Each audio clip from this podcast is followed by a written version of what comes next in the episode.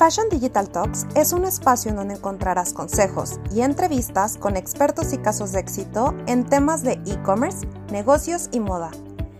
Planea tu ruta digital, toma acción y posiciona una marca que trascienda. Siempre a la moda.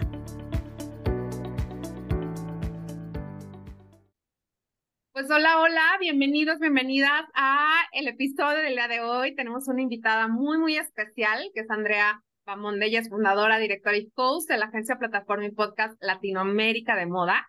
Eh, y bueno, pues ahorita nos va a platicar más acerca de su, de su carrera. Trabajó como Senior Marketing Manager en Bumble, coordinadora de, de moda para Vogue, México y Latinoamérica. Andrea, bienvenida. Muchas gracias por aceptar la invitación.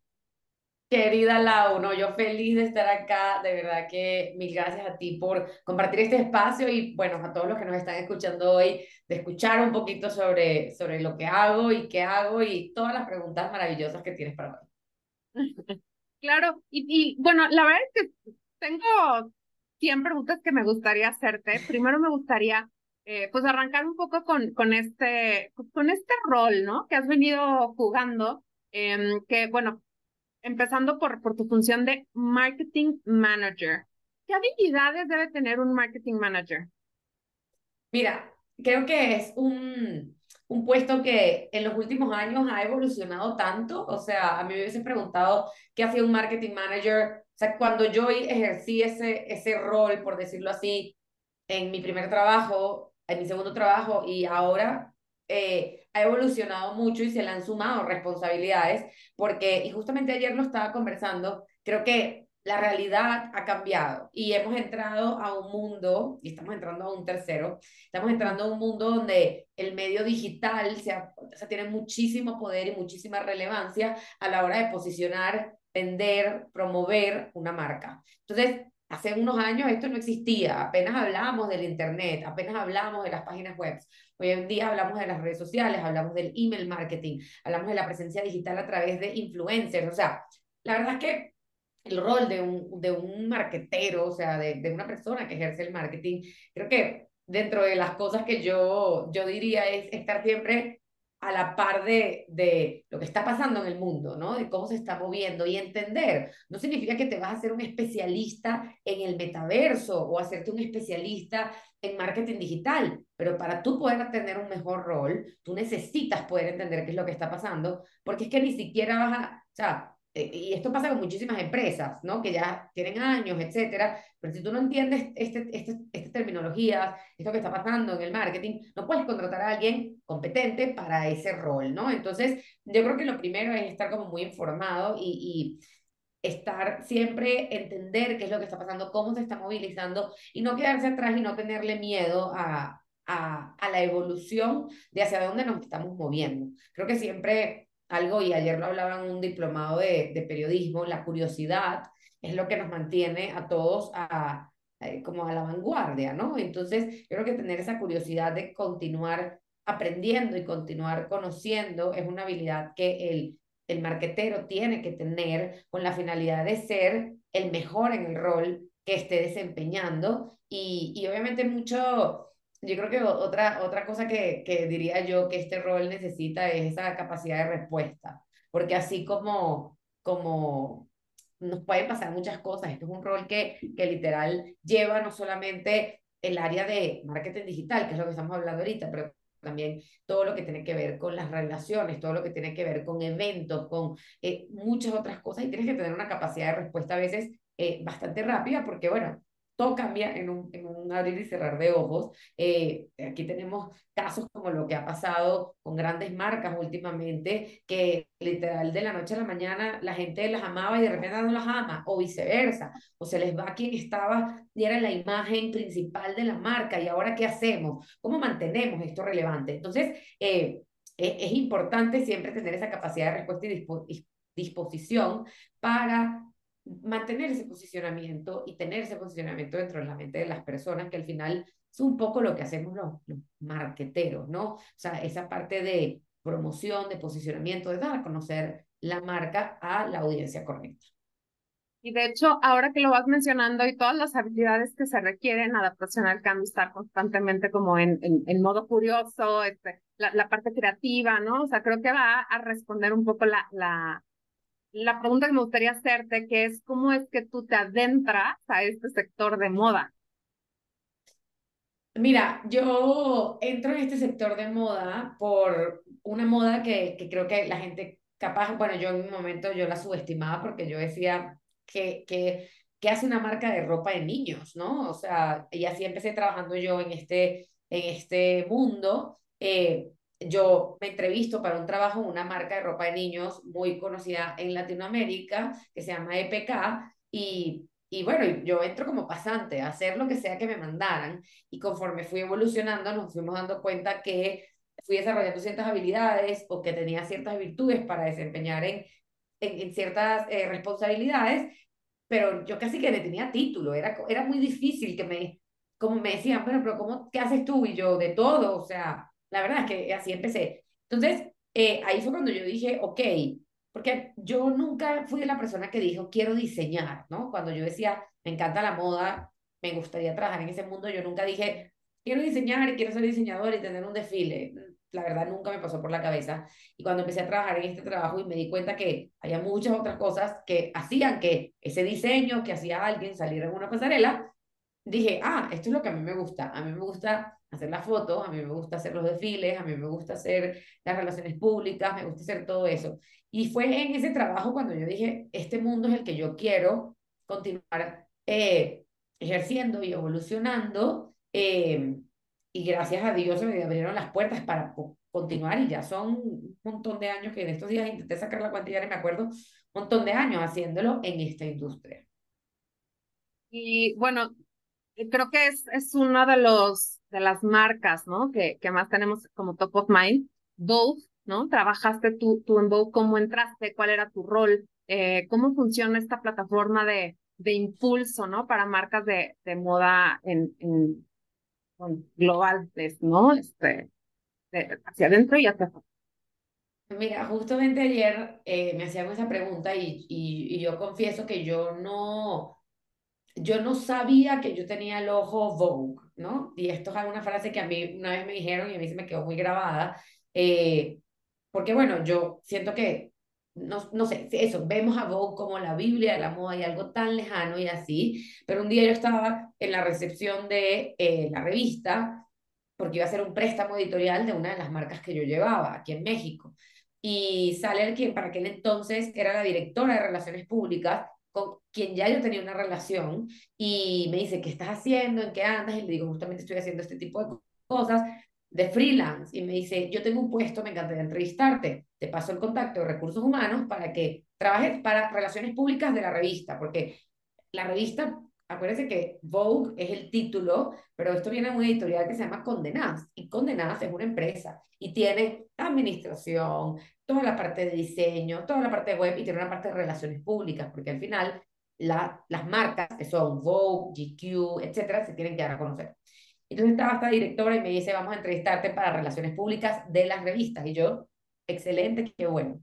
Y cuando me entrevisto me dicen, oye, hay un puesto y yo creo que te gustaría más. Eh, ¿A ti te gustaría ser coordinadora de moda de Vogue? Y yo, obvio, claro que sí. Y al parecer estaban, o sea, ya estaban buscando, ya estaban buscando, pero yo nunca, no, yo me enteré, sino hasta que estuve sentada en esa silla, pues me hacen mis pruebas, me hacen mis entrevistas, fue un proceso y justamente antes de montarme en un avión a Miami me llega la propuesta, me dicen que sí, que me quieren en el equipo, etcétera, y yo, o sea, brincaba, saltaba, o sea, estaba muy emocionada porque la verdad es que yo no, no sabía qué iba, me iba a pasar. Y la verdad es que cuando yo me vine para México, una de las oportunidades que yo vi, porque México tiene esa bondad donde tiene grandes títulos de moda como Harper's Bazaar, Vogue, etc. Eh, yo dije, me encantaría trabajar en editorial, pero no apliqué a Vogue. Yo apliqué a pero no apliqué a Vogue. Yo creo que por un poco el, el síndrome del impostor, o yo no sé qué me jugó ahí. Pero bueno, empecé a trabajar en Vogue y como coordinadora de moda, y la verdad que es un rol súper completo. Yo creo que es uno de los trabajos más integrales que yo he tenido, porque te toca hacer de todo. Te toca desde entrevistar, escribir, eh, hacer relaciones públicas, hacer ventas. Eh, o sea, mucho de lo que vemos es la parte hermosa, ¿no? Del desfile y vas a Fashion Week y todo esto. Lo que la gente no ve es que cuando uno va a Fashion Week, uno no está ahí para sentarse y verse bonito en la primera fila. Uno está ahí para hacer relaciones, para eh, conectar con la marca, para conocer la marca, para, para poder hacer un review, para poder seleccionar cuáles son las piezas que van a salir en tus próximos editoriales. Que tienes que construir una relación. O sea, créanme que pedir un préstamo editorial, y esto es un término eh, que se usa mucho en editorial, cuando tú pides ropa para tus fotos, es un proceso. Te puedes tardar hasta tres semanas. Cuando tú construyes una relación con el relacionista público, con el PR de esa marca, realmente yo hice una vez una portada en 12 horas y era llamando a toda esta gente y que, Ana, no sé qué, préstame tal look, tal look, que no, ¿qué otro look tienes? No, pero vamos a hacer esto, mándamelo para acá. O sea, pero si tú no construyes esas relaciones, no, no, te van a decir, no, no lo tengo. O si tienen una celebridad que lo necesita, no, prefiero prestárselo a la celebridad o algo así. Entonces, parte, el trabajo es muy integral por, bueno, producción, obviamente, que ya yo venía haciendo mucho producción, estilismo. O sea, me tocó, la verdad, te toca hacer muchas cosas. O sea, coordinador es un nombre chiquito para todo lo que te toca hacer. Y más en revistas como en Latinoamérica, que son revistas pequeñas. No te, en, cuando tú ves un head, un masthead, que es el, la primera hojita, que cuando tú estás hojeando la revista, ves todos los roles que hay en una revista, tú te vas a Vogue UK, a Vogue Estados Unidos y ves cualquier cantidad de nombres. En Latinoamérica no, porque no tenemos, o sea, no hay el equipo tan grande. Entonces te toca hacer muchas cosas. Ojo, y esto, esto es algo bueno, o sea, yo no lo digo por mal, lo digo como algo bueno que yo, a mí yo tuve esa, esa súper posibilidad de hacerlo. Y parte de lo que dijiste, este, cualquier revista, o sea, una revista y sobre todo una revista con tanto nombre, es mucho currículum y es un apoyo muy grande para los diseñadores. Y es ahí cuando yo me doy cuenta y digo, y empiezo a adentrarme muchísimo más en lo que es la moda latinoamericana, que ya yo venía con esas pinitas hace tiempo. Pero es ahí cuando yo digo, ja, aquí hay tanto que hacer por esa, o esa plataforma que, que era la revista y a la gente que le podíamos llegar a través de la revista, no solamente los lectores, sino también a la industria. Sí, es, es bastante aspiracional, ¿no? Y, y ahorita, de hecho, mencionabas varios conceptos que me gustaría, eh, tú que tuviste oportunidad también de estar eh, un poco entre, entre todo, ¿no? Em, marketing, PR, ¿no? Relaciones públicas y la parte comercial. Eh, hay veces que se confunden quizás por ciertas actividades o por ciertos eh, outcomes, ¿no? Que, que pudieran ser similares. ¿Cuáles pudieras tú enmarcar como las grandes diferencias entre cada uno de los dos? Mira, y me, me, me, pasa muchísimo, yo como consultora de marketing, mucha gente me busca para vender y yo, no, es que yo no hago ventas, yo hago marketing, pero no es lo mismo. Y aquí es donde viene, y, entiendo, es una confusión totalmente válida. O sea, quien, ten, tú, quien está escuchando y haya tenido esa confusión no se va a sentir mal de que eh, estado mal toda mi vida. No, pero les explico. Marketing es la parte de toda la promoción, de la amplificación, de dar a conocer, de construir la marca. Cuando tú tienes la parte de ventas, la gente de ventas está encargada de vender. Obviamente son dos departamentos que trabajan muy de la mano, porque, o sea, si yo no te conozco, es muy difícil que yo te compre. Entonces, una cosa tiene que construir de la mano de la otra. Obviamente, la parte de ventas se encarga mucho más de, pero la parte de ventas es la gente que dice si vamos a poner un descuento de cuánto y por qué. Es la gente que pone los precios, es la gente que dice vamos a entrar en este espacio, este espacio, este espacio a vender. Y yo entro como marketer a decir, ok, pero a mí me ponen al lado de tal marca porque eso me eleva a mí el posicionamiento, o me ponen en esta vitrina, o vamos a hacer este evento de lanzamiento. Y la gente de ventas me dice, me encanta ese evento de lanzamiento, vamos a poner estas piezas. ¿Y por qué no hacemos esta estrategia de que si yo vendo estos dos juntos, me salen mejor? O sea, entonces son departamentos que trabajan uno de muy de la mano de, de la otra. Y después tenemos, me preguntabas el otro las relaciones públicas, ¿no? relaciones públicas se encarga de esas conexiones, de literal las relaciones con personas. O sea, más allá del, o sea, se, se llama relaciones públicas, pero no necesariamente con el público general, masivo, sino con todo lo que son por lo menos key opinion leaders, o sea, influencers, los medios. Eh, o sea, eso es lo que hace un relacionista público. El relacionista público, por ejemplo, dando este ejemplo que, que estamos dando de, de, en nuestra marca ficticia, si vamos a hacer este evento, marketing sabe qué hacer, venta sabe qué hacer y relaciones públicas qué tiene que hacer, invitar a la gente, quiénes son las personas que queremos en ese evento, que hay un fotógrafo para tomarle la foto que vino, eh, eh, no sé, de, tal celebridad a la, a la fiesta, vamos a tomar una foto, vino tal persona, hay que atenderlo, hay que tener a alguien, qué se llevó, cómo se lleva la información, porque de nada sirve invitar a un medio qué bonito todo, y yo me voy con las manos vacías, sin saber de qué va la colección, qué se dijo, por qué se diseñó así, por qué esta colaboración con esta tienda. Eso es un relacionista público. ¿Qué pasa? Muchas veces tenemos marcas, estamos empezando, y uno es todero, uno hace todo. Y eso no está mal. Ser todero no está mal.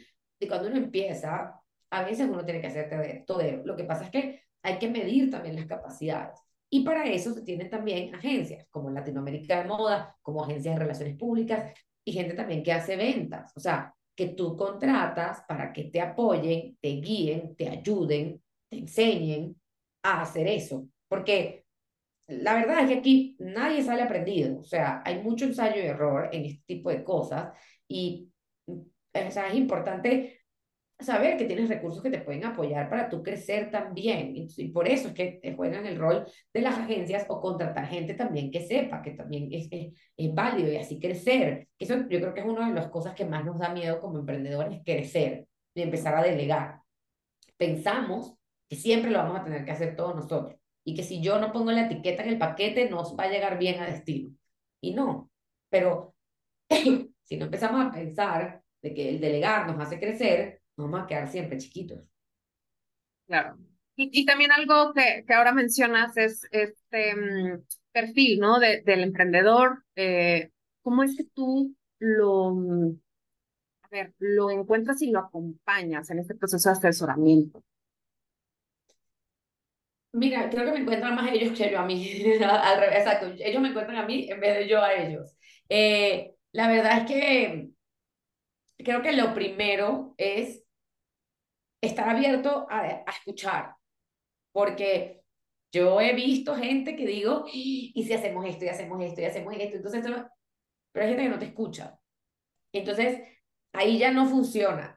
Entonces, por eso a mí me gusta cuando me buscan a mí, ojo, y a mí me ha buscado mucha gente que al final dice que no, y está bien, o sea, porque además, yo siempre digo, hay asesores para todo, y para todo el mundo, y para diferentes cosas. Yo hablo como soy, soy como soy, explico como soy, y hay gente que le gusta y hay gente que quizás no le gusta y se va por otro camino. Y eso está bien. Pero mucha gente me busca, me busca a mí porque a mí me gusta explicar las cosas sencillas y que este mundo no tiene que ser tan complicado. Lo que necesitas es tener la paciencia y tener las ganas de hacerlo. Tengo una marca ahorita, justamente, trabajamos hace dos años juntas. Aproximadamente trabajamos como, han sido como unos seis meses. Ya está empezando. Hoy la veo, hace desfiles, está en espacios de punto de venta, tiene su página web, hace sus propios estampados y ella es ella con otra persona.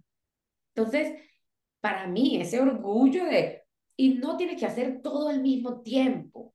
Yo siempre les digo a mis clientes cuando vamos a hablar de estrategias, porque obviamente pasamos un largo plazo trabajando antes de llegar a la estrategia. Yo aquí no te voy a dar una fórmula mágica. Haz esto, ta, ta, ta, ta, ta, y tú llegaste y lo hiciste. No, sea, y quien quiera eso, yo no soy la persona, porque yo te necesito enseñar y que tú aprendas varios pasos antes de llegar a ejecutar una estrategia.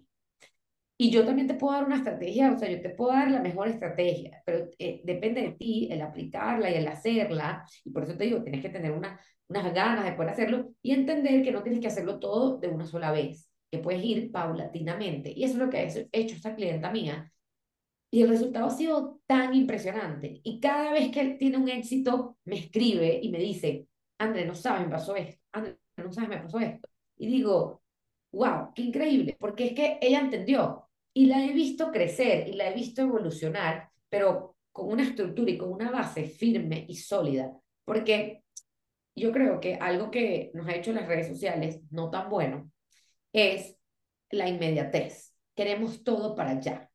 y vemos estos reels de esta gente diciéndote, y yo, mi marca en tres meses haciendo six, figures, ¿no? De, de dólares. Entonces, claro, suena divino, yo también quiero eso, obviamente, pero detrás hay mucho ensayo y error, y eso es lo que la gente muchas veces obvia.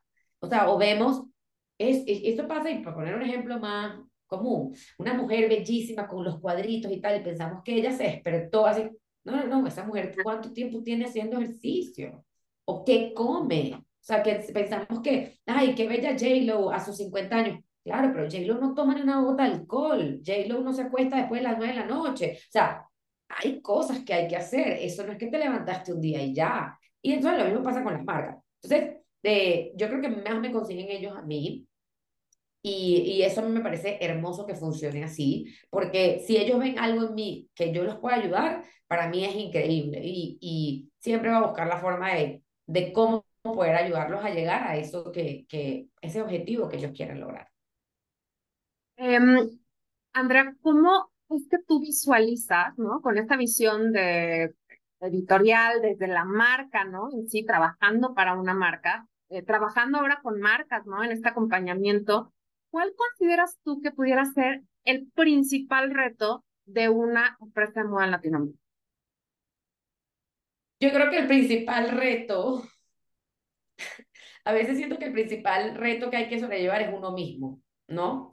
Hay muchas marcas que no empiezan por uno mismo o no crecen por uno mismo, es lo que te decía, del poder delegar, del pensar que si yo no escribo la etiqueta del paquete, el paquete no va a llegar y es como, no, ya va, o sea, entonces muchas veces somos nosotros mismos que, que, que nos cuesta. Pero también creo que es un tema de eh, lo que te decía de entender tener, tener la paciencia y tener las herramientas. Porque hoy en día, a diferencia de hace, no sé, 15 años que yo empecé, no existían tantas herramientas como hay hoy, no, hay, no habían tantos consultores como los que hay hoy en Latinoamérica, en Estados Unidos, Nueva York, claro que sí, pero eh, eh, en, en Latinoamérica, gente que te pudiera apoyar, que te pudiera, esto me lo dijo a mí un amigo diseñador, que se lo dijo a otra diseñadora en relación a mi trabajo. Si tú puedes tener a alguien que te ayude a recorrer el camino, una persona que ya vivió el camino, que ya sabe cómo se camina, en qué piedritas pisar, no le agarrarías la mano para ir hacia el otro lado. Y entonces, y esta persona que tiene muchos años en la industria dice, a mí, a mí o sea, yo amo todo lo, mi proceso, yo pasé mis, no sé, 10, 15 años construyendo mi marca y tal, porque en ese momento no existía. Pero si yo en ese momento hubiese tenido una figura que a mí me ayudara a llevar, a llegar a ese punto, yo la agarraría, porque obviamente eh, es diferente. Entonces, creo que algo que nos hace falta a veces es entender cuáles son las herramientas, tener el conocimiento, y hoy en día hay muchísimas universidades que se están especializando y están ayudando, están tienen diplomados, carreras, etcétera, para más allá del diseño, porque es que pensamos que tener una marca de moda en Latinoamérica, emprender en Latinoamérica, simplemente agarrar y hacer un vestido y se vendió. No, hay mucho más allá, hay muchas otras cosas que necesitan y, y, y a veces no nos enseñan, porque otra vez, o sea, nos enseñan como la parte bonita, el diseñador que sale al final del desfile, yo siempre digo, el diseñador que sale al final del desfile y dice, bye, pero nadie sabe que detrás de ese señor hay por lo menos unas 200 personas creando, haciendo, proponiendo, diseñando, porque él vino con la idea creativa, pero hay gente, o sea, tú tienes un diseñador en una marca, por ejemplo, una marca como Chanel, como Dior, como tienes una gente de alta costura, una gente de vestido, una gente de cardigans, una gente de zapatos, una gente...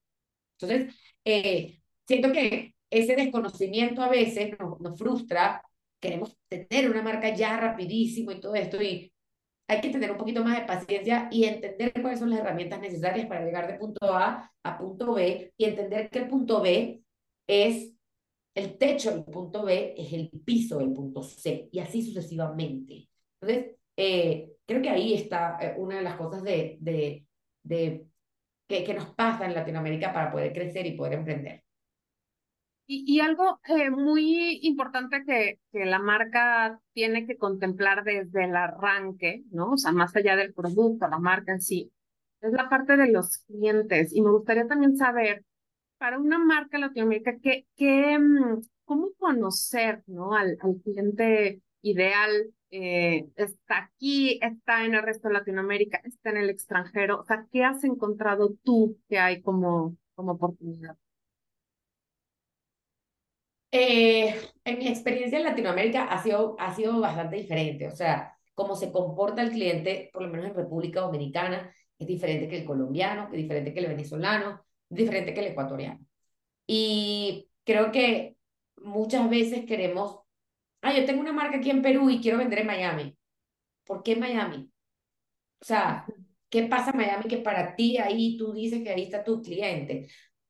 Ojo, no significa que está mal, pero hay veces en que queremos enfocarnos en un cliente que ni siquiera tenemos ningún tipo de conocimiento. Y eso es lo primero. El primer paso es, bueno, además de tener el concepto y qué, qué es lo que quieres hacer, cómo lo quieres hacer, es entender también al cliente. Es una construcción entre el ADN de la marca y entender la audiencia y obviamente tu producto. Porque yo mañana puedo querer sacar estas t-shirts de rayas. Ok, ¿quiénes usan t-shirts de rayas?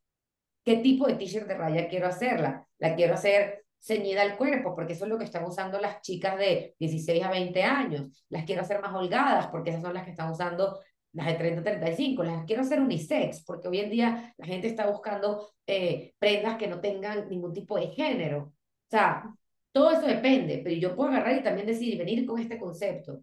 Ok, mi audiencia, mi, mi, mi, mi entorno está preparado para eso también. Y a veces también es ensayo y error. También hay veces que podemos agarrar y nos lanzamos y sacamos un producto, mis t-shirts de rayas, y nadie le gusta la t-shirt de rayas. Entonces, o capaz le gusta y nos estamos dando cuenta que el tráfico está viniendo de otro lado. ¿Qué pasa? Y entonces uno siempre, este es el cuento de siempre que viene primero, el huevo o la gallina. Hoy en día tenemos una ventaja, las redes sociales y todas las plataformas online que te dan data.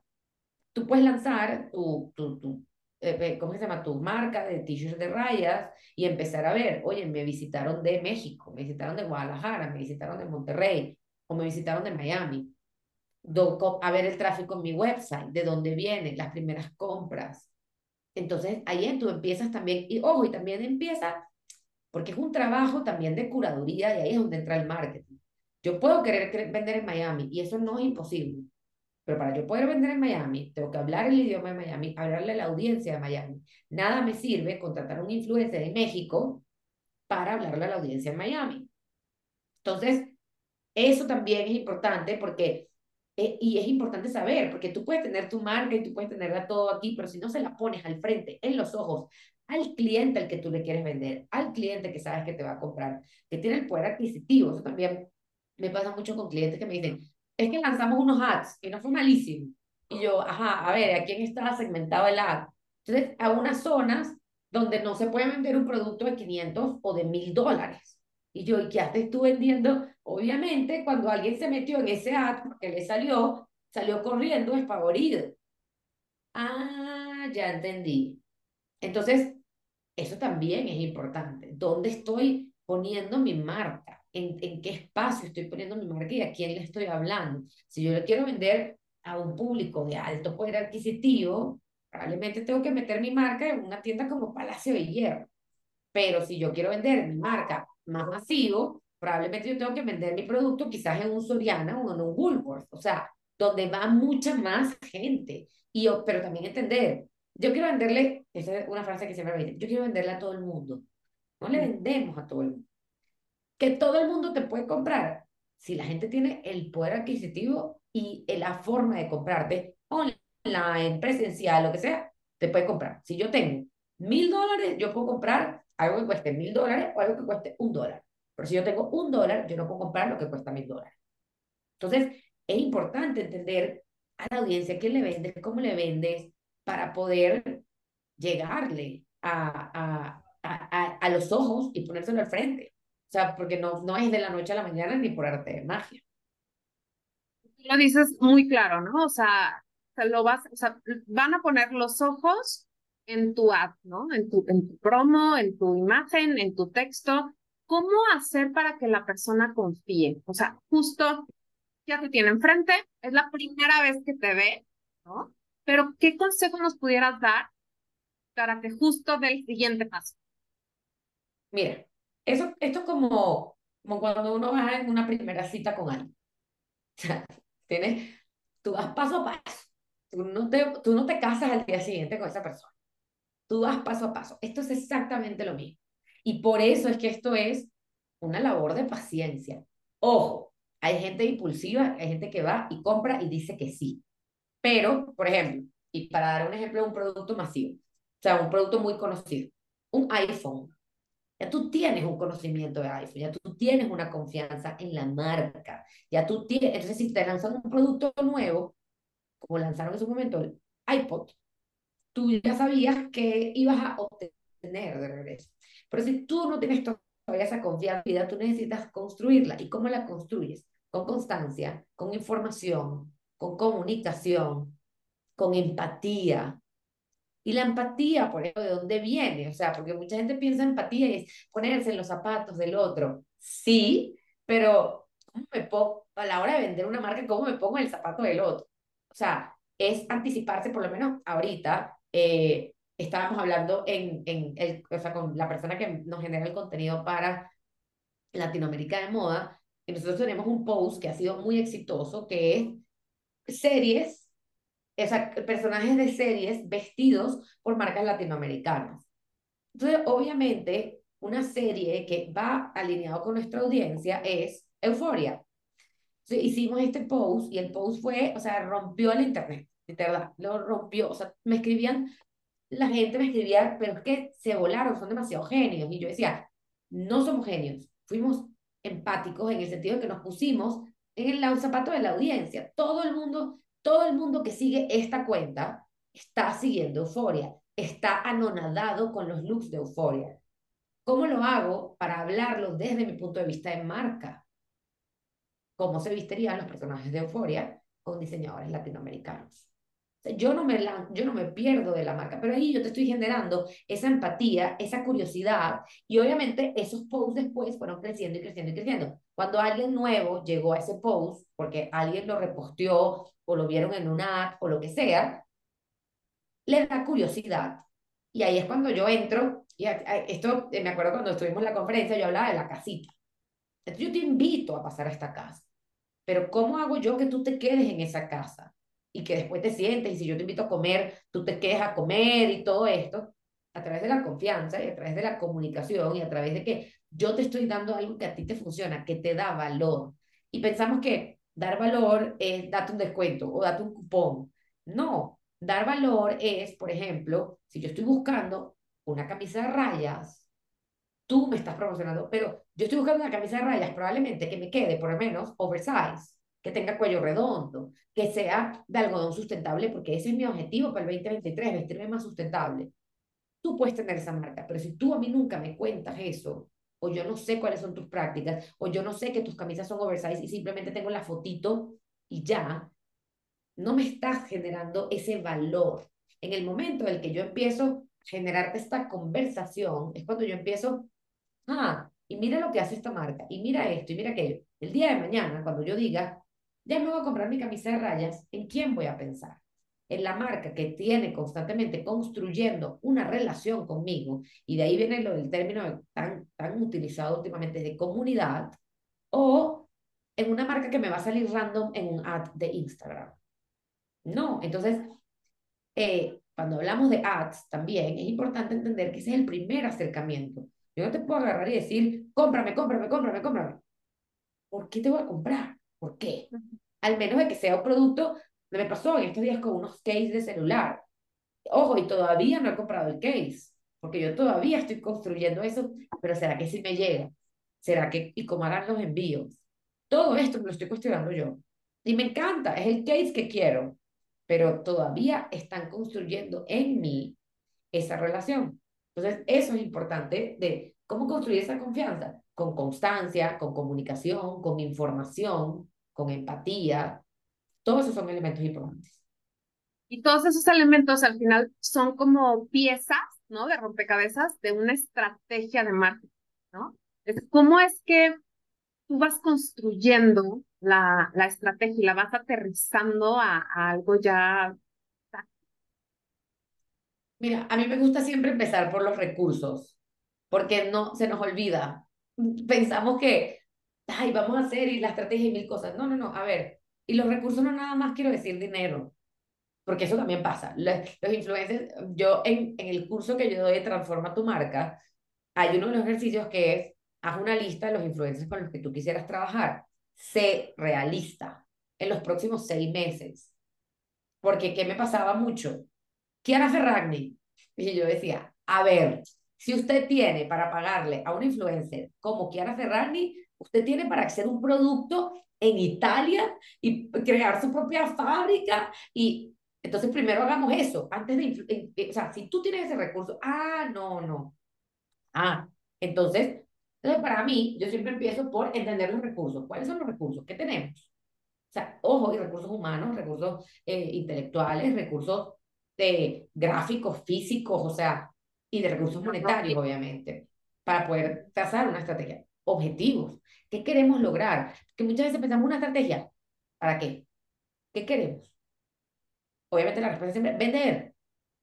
Pero no solamente es vender, porque para vender, bueno, ponte un, para vender, ponte un lugar y tú vendes. No, pero yo quiero ganar dinero. Ah, pero yo quiero que la gente después se recuerde de mí. Ah, o sea, ahí empiezo yo, yo, esto, yo, a mí me encantan mis consultorías porque yo empiezo pregunta, pregunta, pregunta, pregunta. Entonces vas, vas, vas, vas.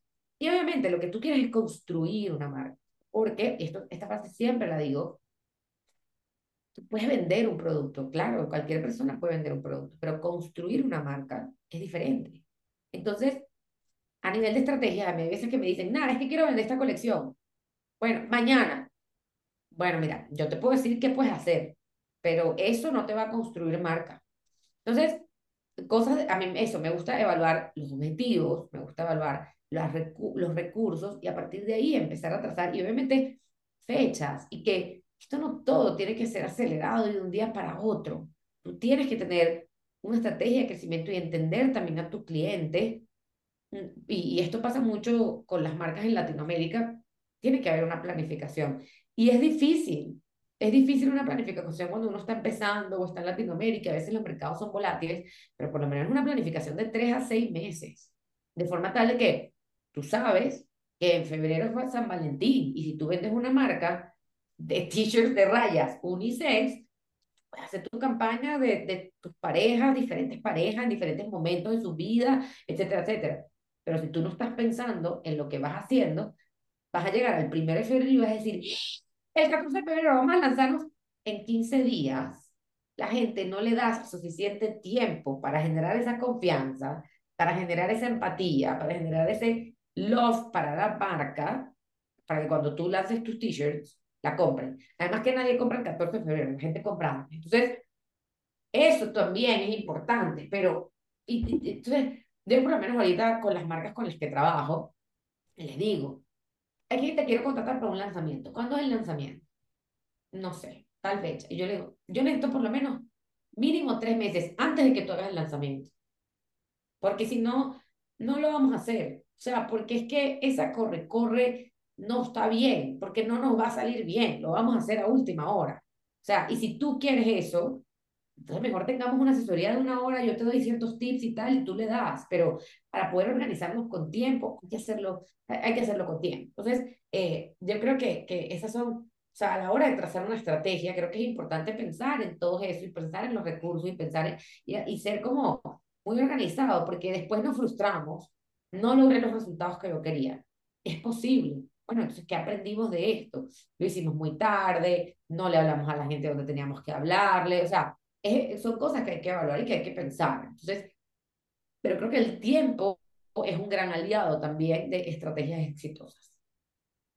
Sí, y qué importante lo que dices, ¿no? O sea, como, como retroalimentarnos siempre, ¿no? O sea, que no funciona ahorita no quiere decir que la próxima Mm, hay que, hay que pulir, ¿no? Y me gustaría saber cuáles son aquellas cosas que tú has visto que son importantes pulir con mucha frecuencia en una estrategia de marketing digital. O sea, cómo lograr que funcione y cuáles son los típicos errores que no logran. Ya, yo nos mencionaste uno, la segmentación. Si está mal planteada desde el inicio, pues no va a funcionar, ¿no? Pero hay alguna otra que te venga a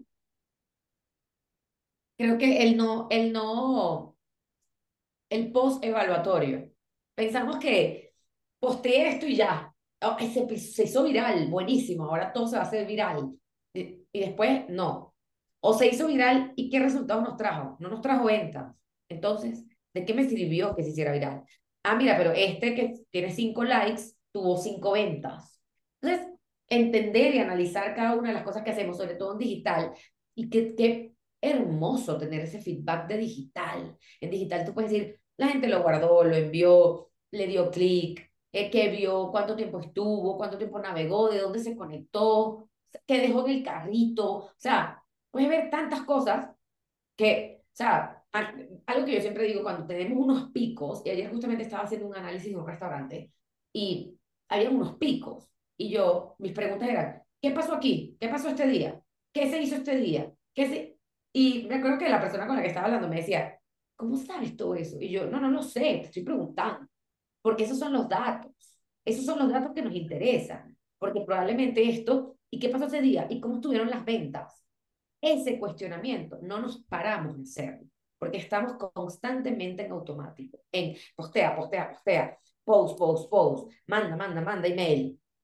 Entonces, de nada sirve postear, decir, subir, que una influencer nos postee, si no estamos viendo los resultados y no estamos entendiendo qué funciona y qué no funciona. Y esto es algo que también, o sea, hay, hay dos cosas que no nos paramos a hacer. Y esto es error de todo el mundo. El post de entender cuáles fueron los resultados y el, el pre y el ir documentando todo lo que vamos haciendo. Cuando yo hago lanzamientos, y esto se los digo mucho también a mis clientes, yo les digo que vayan haciendo una bitácora de qué cosas están haciendo, cómo lo están haciendo, y después que hagan un, post, qué funcionó, qué no funcionó, qué seguir haciendo y qué dejar de hacer. Porque, pero sí, y fresco. Porque, ¿qué pasa? Una campaña del Día de la Madre, por ejemplo. Uno de los errores, y le hicimos muy tarde.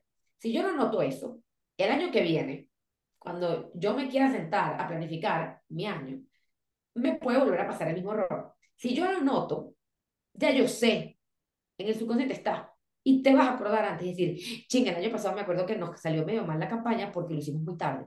A ver, vamos a volvernos a sentar. Y ya tú lees la yo del pasado, así hablo mucho yo, la yo del pasado ya advirtió a la yo del futuro de, epa, este año hicimos esto, esto y esto. Esto funcionó, esto no tanto. Y ahí ir ajustando. O sea, esto y sobre todo en el medio digital, nada está escrito en piedra. Y ninguna estrategia, primero, ninguna estrategia tiene que ser desechada inmediatamente. Ah, es que no funcionó la campaña, chao. No, ¿qué podemos cambiar? ¿Qué fue lo que hicimos que quizás no funcionó? ¿Y qué sí funcionó? ¿Y qué podemos cambiar para hacerla mejor? Eso es importante evaluarlo. Y también no pensar de que la estrategia que le funcionó a Laura le va a funcionar a Andrea o viceversa. Porque cosas distintas, momentos distintos, audiencias distintas. Entonces, eh, creo que, que, eso es muy importante a la hora de, de, empezar a plantear estrategias y decir, quiero plantear una estrategia. Bueno, empezar por cada uno de los pasos y también ver, e, es ensayo y error, arriesgarse y, y, entender y, y, poner, o sea, ser curiosos de las cosas que estás haciendo y por qué y para qué y qué resultados tú. Sí, sí, sí. Sí, curiosos y críticos, ¿no? Al final también para, para, para este, este cierre. Y algo que me gustaría también eh, que nos cuentes es, eh, ya, ya hablamos un poco, ¿no? De cómo generar leads, ¿no? Te van conociendo, les vas invitando a que visiten, quizás tu sitio, tus redes y tal. Pero ahora, ¿cómo los fidelizas? O sea, ¿cómo logra, tú, tú, Andrea, en concreto, tienes una comunidad súper leal, ¿no? Eh, ¿qué, qué, mm, ¿Cómo mantener esta Mira, yo creo que en mi caso particular de marca personal, por decirlo así, es dándoles más de lo que piden. O sea, ese es literal lo que, esa es mi, esa es mi mente. O sea, yo digo, si la gente quiere más moda latinoamericana, le vamos a dar más moda latinoamericana. ¿Cómo se las doy? ¿No? Si la gente quiere ver más Andrea, vamos a darle más Andrea. Si la gente quiere ver más post, vamos a darle más post. O sea, es importante entender qué es lo que, qué es lo que uno vende, porque al final contenido, es un producto, cómo reacciona la gente. Hay veces que yo he posteado cosas que la gente ni, ni al caso. Y así, hay cosas que yo digo, es que esto a mí me encanta. Bueno, entonces capaz no es la forma, es lo que te decía. Capaz no es la forma, es el fondo. Déjame ver cómo le puedo dar la vuelta. Pero también es entender, yo escucho mucho, a mí me gusta mucho escuchar y ver, y es de las que me meto en los numeritos y ver qué les gustó, qué no les gustó, qué guardaron, qué no guardaron, para seguir dándonos desde eso. Ya cuando hablamos de marcas y de productos, funciona un poco igual. Hay algo que, la gente eh, se le olvida. El cliente más importante es el cliente que ya te compró. Porque el cliente que ya te compró ya conoció tu producto. Y es el cliente que va a amplificar eso. Si yo, volvemos, a mí me gusta, a mí me gusta seguir la misma línea de ejemplos para que quien nos está escuchando siga y no, no estar brincando, ¿no? Mis t-shirts de rayas. Si yo te vendí a ti una t-shirt de rayas que es tu favorita, ¿cuáles son las probabilidades de que tú vuelvas a comprar ese t-shirt de rayas? Si no se te encogió, si ¿sabes? Yo te dije, mira, lávala así, si hubo una atención al cliente, si te llegó un paquete bello. Todo ese tipo de cosas hace que tú te fidelizas. O sea, aquí no es de ir a tocar la puerta y decirle, cómprame otra vez, por favor. Es a nivel de esa relación que tú vas construyendo, cómo fidelizas al cliente. Si tu producto no entrega lo que tú estás ofreciendo, y esto por qué lo digo, porque muchas veces eh, tenemos marcas, por lo menos marcas de fast fashion. El fast fashion nunca te está diciendo, te va a durar 8000 lavadas. No, tú sabes que no. Entonces no puedes ir a reclamar eh, a, a, a, la tienda, a la multimarca grandísima, decirle, es que yo la lavé y se encogió. Mira, es que, ¿qué estabas esperando tú? O sea, entonces es importante entender también cuáles son los niveles, cómo fidelizo, ¿no? Cómo fidelizo una marca, por lo menos en fast fashion dándote más fast fashion, más rápido. O sea, y eso lo hemos visto en los últimos años, cómo cada vez esta gente produce más rápido. Ojo, y hay marcas que están cambiando, que son, fueron categorizadas fast fashion por mucho tiempo y ahorita están siendo, están buscando cómo ser un poquito más slow, ¿no? Y eso está conectando con otro cliente. ¿Cómo ellos no le bajan esa fidelización? Porque te siguen dando moda, por ejemplo.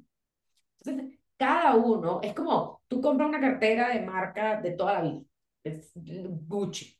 Mi mamá tenía Gucci, mi abuela tenía Gucci, yo tengo Gucci, que no sé qué. Tú estás esperando la misma calidad y el mismo servicio. O sea, yo compro Gucci porque yo sé que es una cartera buena que me va a durar toda la vida en el closet y que mi nieta se la va a poder poner. En el momento en el que eso se rompe, es cuando la fidelización se rompe y ya yo no voy a Gucci, sino que me voy a otra marca. Entonces es ahí donde es esa es ahí donde está esa fidelización. No es una cosa de ir a tocar la puerta o de ofrecerles más cupones o sí, hay formas también de como atraer ese returning customer. Es lo que llaman digital el returning customer. Pero ese, eh, y es alguna pregunta que yo también doy, pregunto mucho cuando tengo marcas que ya tienen tiempo. ¿Cuál es tu porcentaje de returning customer? Ese hay que prestarle mucha atención. Nos enfocamos a veces mucho en el new customer ¿Cómo traigo más gente? ¿Cómo traigo más gente? No está mal, pero también hay que ofrecer en este. ¿Y quién? Ahorita regresando a una pregunta anterior, me decías, ¿quién se encarga de esto, Andrea? En, en marcas muy grandes hay un equipo que se llama el equipo de growth, que es el equipo de crecimiento. Pero este equipo tiene que trabajar con el equipo de marketing, porque este equipo va a decir, ya, escríbele a, Laura que fue la que compró la t-shirt para que, mira, que me llegó una t-shirt nuevamente. Marketing te va a decir, ya, es que así no le hablamos a Laura. A Laura hay que decirle esto. Vamos a hacer esto y esto y esto para que Laura nos vuelva a ver y vuelva y regrese. Entonces, ahí es cuando los dos departamentos tienen que colaborar juntos. Claro. Y, y ya para, para ir cerrando, Andrea, ¿cuáles serían tus tres reglas de oro? O sea, para, para posicionar una marca de moda en Latinoamérica. Creo que la primera, lo que no se comunica no existe. Y eso para mí es muy importante. Eh, creo que la segunda sería que cualquier persona puede vender un producto, pero no todo el mundo vende una marca. Y tiene una marca. Eh, y creo que la tercera sería eh, que para tener una marca debes tener una estructura sólida y te voy a dar una más porque creo que es importante porque a veces esta eh, es conflictiva. Date permiso a cambiar, date permiso. Pensamos que es que el ADN de mi marca decía, ay, ahora yo quiero ver y, y no, mejor no, porque es que entonces vamos a cambiar el nombre. Eh, date permiso de cambiar, date permiso de evolucionar. Todo el mundo evoluciona. Hay gente que lo hace mejor que otra, hay gente que se aleja demasiado, hay gente que, o sea, vean marcas como Chanel, Dior, Gucci, etcétera, como tienen tanto tiempo en el mercado y cómo han evolucionado, hay cosas que sí mantienen, pero evolucionan. Y date ese permiso también. Ay, es que yo empecé haciendo carte eh, cosas de caballo, Hermes. Y ahí está, haciendo ropa y desfile. Me pasó ahorita, eh, Longchamp, pasé por la tienda de Longchamp en París y mi mamá, ay, yo no sabía que hacían ropa. Y ella es muy extrañada. Y probablemente cuando la persona que está atrás de Longchamp dijo, vamos a hacer ropa, alguien le dijo, no, no, no, la gente, se va a confundir, nosotros hacemos escarteras. Date, chance de crecer y de cambiar también y de ser todo lo que quieras ser, o sea, porque al final sí es importante ser constante, ser consistente, pero hay formas y, y, y, sí, o sea, pedir ayuda creo que también sería otra cosa. Y a mí, a mí, a mí, incluso a mí a veces me cuesta. Levanten la mano, pidan ayuda, busquen gente que nos pueda apoyar en ese crecimiento, sea dentro de la industria, fuera de la industria, en otras industrias, lo que sea, pero pidan ayuda. Si, si hay cosas que ustedes no saben, nadie nace aquí aprendido de todo. Y este mundo se está moviendo muy rápido se pidan ayuda sin miedo, o sea, nadie, todo el mundo nos está viendo, ajá, en redes sociales, ajá, pero lo que importa es tú y lo que a ti te hace feliz, creo que es lo más importante. ¿Y hay algún recurso, ya sea algún libro, este, podcast, eh, aplicación, algo que nos recomiendes eh, como para seguir aprendiendo más acerca de estos temas? Eh, mira, en lo particular, yo soy mucho más de podcast y cosas así que de, libros. Eh, creo que, o sea, obviamente, eh, esta, Latinoamérica de moda, mi podcast a mí me parece que es un recurso que cada vez que yo veo la cantidad de entrevistas que hay, la gente que comparte su conocimiento ahí, digo, esto es oro en audio y en video, porque la verdad es que son gente que ya como les digo, han pasado mucho y que te puede ayudar a agarrarte la manito y pisar las piedritas correctas para pasar al otro lado. Entonces, creo que eh, siempre estar escuchando personas y no solamente enfocarse en el medio, en el caso de que nos estén escuchando y les, les interese el mundo de la moda, no nada más escuchar gente de la moda, escuchen gente de finanzas, escuchen gente de otras industrias que también eh, es importante que, como que abrirnos los ojos a esto. Eh, creo que a nivel de, again, yo soy muy, yo soy más auditiva que, que de lectura, pero por lo menos en, en plataformas como Vic, que es justamente donde yo tengo mi audiolibro Cómo empezar en la industria de la moda, que no hablo tanto de marketing y todo esto, pero sí como empezar a adentrarse y a involucrarse en una industria como esta que a veces es tan aspiracional que pensamos que está tan lejana y no está tan lejana.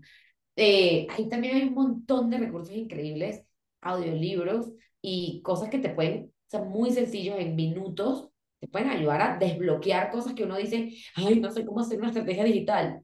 Chin. O sea, en, en, en nada. Hay un libro último que me lo leí hace poco de storytelling que me encantó. Este, eh, Hook es un libro increíble también. Yo lo escuché en audio, pero están en, en, para, para comprarlo en físico. O sea, yo creo que también buscar casos de éxito, los casos en este caso, por lo menos Harvard tiene muchísimos casos que, que constantemente comparten, este, pero también leer mucho en, en otros lados los casos de, de diferentes marcas, de diferentes empresas, que también a veces pensamos que, que todo está tan lejano y, y ahorita me pasó, estuve en Madrid en una exposición de Chanel con Picasso y contaban la historia de cómo Picasso jalaba a Chanel para sus cosas de arte y cómo Chanel jalaba a Picasso y empezaron haciendo moda para em, musicales y para el ballet.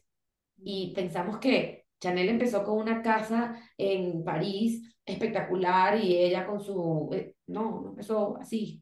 Entonces, se nos olvida eh, ese recorrido y ese camino, y creo que eso también a veces nos ayuda a aterrizar e incluso a ver cómo llegarle, o sea, que llegarle a tu audiencia no necesariamente tiene que ser en una tienda departamental gigantesca o teniendo una página web espectacular.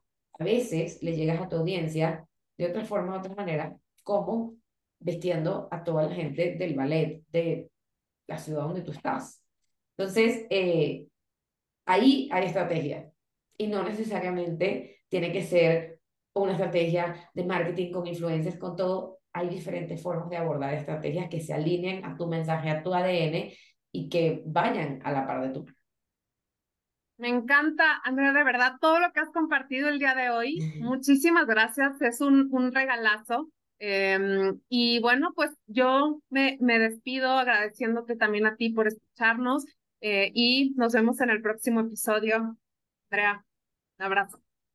Gracias. Espero lo hayas disfrutado tanto como yo. Ahora a tomar acción.